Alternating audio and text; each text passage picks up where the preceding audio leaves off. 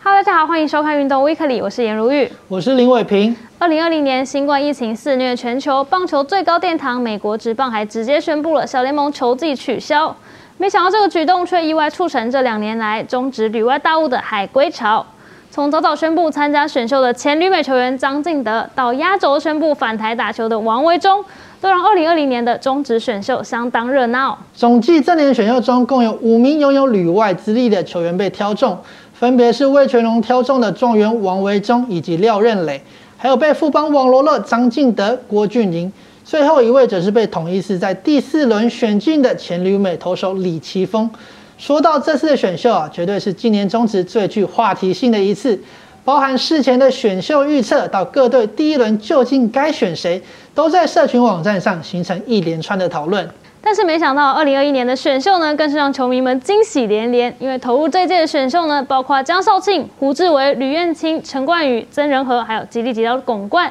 更被称呼为最强旅外大物梯队。本周我们就想跟大家聊聊近两年回台打球的旅外大物。首先谈到了就是二零二零年的状元郎王维忠，他拥有八年的旅外资历，二零一一年获得海盗队青睐，但随即因为惯用手左手韧带受伤，旅美第一年就动刀，直到二零一三年才是王维忠第一个完整赛季。他在新人联盟缴出不错的投球内容，因此被酿酒人队给看上，最终酿酒人以规则无选秀的方式将他纳入阵中，并直接放进大联盟四十人名单内。而他靠着隔年二零一四年春训时的好表现，被球队直接放进开季名单，这也让王维忠成为第一位上季还在新人联盟、隔年直升大联盟的台湾旅美球员。随后因为表现问题，王维忠被送回小联盟磨练，直到二零一七年才有机会重返大联盟。而这期间一直有在关注王维忠的韩职 NC 恐龙队，二零一八年向酿酒人提出买断合约，让王维忠赴韩打球。这也让王维忠成为韩国职棒史上哦首位台湾出生的球员。二零一九年初，王维忠重回美职体系，总计呢在美国七年，在大联盟主投了四十九点二局，拿下三胜，防御率六点五二。接着是同在二零二零年被魏全龙选中的廖任磊，拥有超过两百公分高大体型的他，在二零一四年同样被海盗队给相中。但在效力的两年期间，球团针对他的投球机制做出修正，但整体效果不佳，最终廖任磊选择自请离队，回到台湾训练。而在经过开南大学教练国里健夫的细心调教后，廖任磊在二零一五年的东盟赛事成为中华培训队的终结者，而且表现相当的不错，并在隔年就获得旅日的机会。在日本的三年呢，廖润磊是分别效力了独卖巨人和奇遇西武狮。二零一九年合约走完后，廖润磊返回中职。二零二零年就加入味全龙，成为球队依赖的牛棚投手。但是哦，单看二零二一年他在一军的成绩，虽然在账面上有八次的中继成功，但是救援只有一次成功，六次失败，防御率也是偏高的四点九九，表现还有待提升。接着看到富邦的部分，他们在第一指名选进了张敬德，他与王维忠同样是在二零一一年加盟海盗队，而在小联盟的前五年，张敬德进展的非常顺利，一路过关斩将，最高升至三 A，并在二零一七年季前获得大联盟春训的机会，前程可以说是一片看好，但他却在该年春训意外受了伤，就此和大联盟失之交臂。二零一八年球季结束后，张进德成为自由球员，并选择和巨人队签约，但他却陷入严重的打击低潮，最终遭到球队释出。总计在美国的这几年，张进德最高升至三 A，和大联盟真的就只有一步之遥。最终受到疫情影响，他返回中职效力，也成为富邦二零二零年下半季的重要级战力。至于富邦在第二轮挑中的郭俊麟，拥有日职五年的资历。期间代表西武师在一军主投了一百二十七点二局，留下五胜十一败，防御率五点九二的成绩。在二零一九年遭到球队释出，二零二零年返台随桃园队训练，接着五月手肘出现问题动刀，直到二零二一年十一月才在中职一军的初登板。今年郭俊麟带着健康的身体投入春训，也期待新赛季能够为球队做出贡献。至于二零二零年最后一位被选进的旅外选手，就是被统一师挑中的投手李奇峰。李奇峰在二零一六年和小熊队签约，但是赴美发展的首年就因为韧带受伤动了手术，影响了刚起步的旅美之路。二零一九年他在新人联盟投了四十八点一局，但被打击率和防御率都偏高。二零二零年考量到疫情和自身发展机会，他选择自请离队反弹发展。二零二一年，李奇峰从统一师牛棚出发，但仅投了十八点一局，防御率却是难堪的八点三五。他选择在季中先去当兵，转换一下心情。近期他也已经退伍了，投入球队的春训，期待能改掉去年的不足，力拼稳定出赛的机会。那台湾二零二零年投入选秀的大物，接着来看看二零二一年的海归们。现年二十八岁的江少庆，哦，二零一一年从古堡家商毕业后，就被美职球队相中，加盟印第安人。不过旅美之路不太顺遂，二零一二年才登板投了一场比赛，就因为手肘韧带撕裂进行了 TJ 手术。在旅美前期，他是属于滚地球投手，二零一九年开始提升三振率，投出了一百二十八次三振，高居联盟第二。旅美生涯的十年中，效力过印第安人、底特律老虎，但后来因为疫情，使得江少庆旅美的最高成绩只能到三 A，无缘登上大联盟。江少庆在二零二一年与富邦悍将签下一纸四点五年、总计六千一百二十万元的中职史上最大合约，以状元之姿展开棒球的新篇章。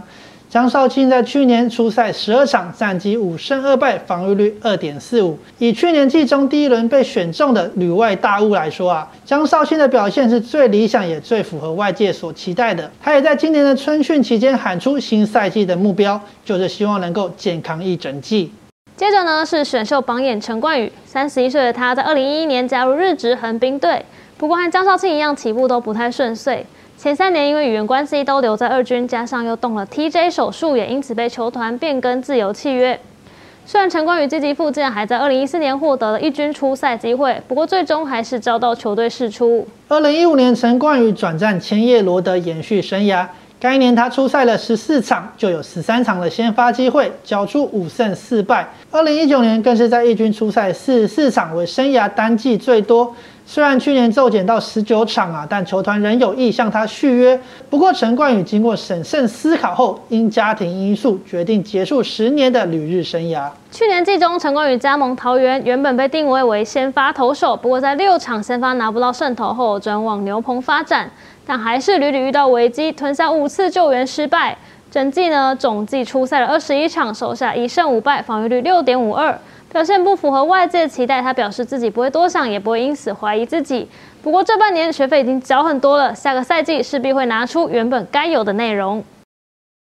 现年二十五岁的吕彦青，在业余时期就是国家队的王牌左投，更因为在二零一七年的亚锦赛金牌战对上日本时受到日职的关注，随后被阪神虎给相中，成为队史第七位加盟的台湾球员。不过吕彦青旅日的三年来都未曾踏上过一军，二零二零年季末没有获得球团的续约。二零二一年回台后，吕彦青在选秀获得兄弟的第一指名。上季初赛十三场就有十一场先发，战绩两胜三败。之后台湾大赛也曾经在 G Two 扛起先发，投了五局只有失一分，夺下胜投。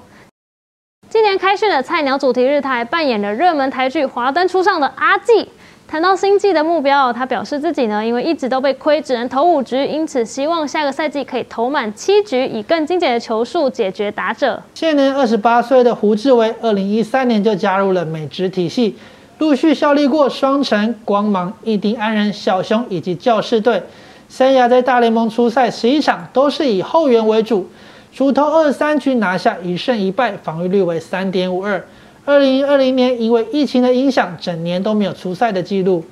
二零二一年回到台湾，胡志伟在选秀获得同一师的第一指名。去年出赛了十二场，战绩四胜四败。台湾大赛他同样也有出赛，在 G Four 担任先发，主投六局被超七支安打，失掉三分，无法帮助同一师延续战线，最终遭到四连败。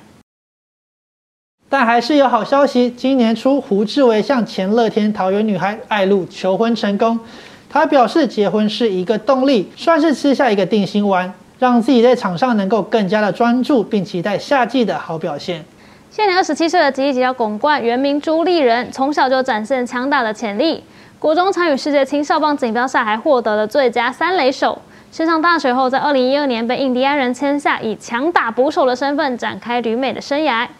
二零一四年从新人联盟出发，不仅打击率维持在三成以上，蹲捕表现也不俗哦，主杀率突破四成。不过后来因为手肘伤势动刀，二零一六年才重新出发。隔年就获得大联盟春训邀请，在 E A 出赛一百二十五场，打出十七轰六十七分打点。二零一八年一度升上三 A，成为继张敬德后以捕手身份升上三 A 的台湾第二人。在六年的小联盟约满之后，印第安人选择与他续约。二零二零年，他以极地极到拱冠的原住民名字正式重返大联盟。不过后来因为疫情影响，二零二一年决定回台加入中职，并在第一轮获得味全龙队的青睐。在中职展开新赛季，他就写下新纪录，仅花四十一场比赛就敲出十轰。总计去年出赛的五四场，贡献十一发全垒打，三十二分打点。主帅叶军双也透露，新赛季的第四棒预计将以拱冠为主，也期待他能够有更好的成绩输出。最后一位呢，则是现年二十七岁的曾仁和，高中毕业后选择旅美，以一百六十二点五万美元与小熊签约。曾仁和成为台湾旅美球员签约金第四高，仅次于曹景辉、林子伟和王建民。二零一四年，他在 E A 就缴出了六胜一败、防御率二点四零的出色成绩，抱回小熊小联盟年度最佳投手。二零一七年，他在小联盟同样有好表现，再度获得了这个奖项的肯定。同年，他也如愿登上大联盟，不过表现机会不多，合计只有出赛三场投八局，被敲了九安十八分，防御率九点零零。二零一九年，他遭到小熊释出，虽然游击兵一度给了机会，但是他只有出赛两场，季末就没有被续约，结束了旅美生涯。二零二一年中职选秀在旅外大雾的环绕之下，真人和直到第三轮才获得乐天桃园的青睐。下半季出赛了十二场，先发五场拿下一胜三败，另外还有三次中继成功，防御率为三点零六。真人和也表示，接下来要以先发为目标，希望每一场比赛都能够至少投满五局。那新赛季将要在四月二号登场，也期待球员能够有更好的表现。以上就是本周的运动微课里，谢谢你的收看，我们下周再会，拜拜。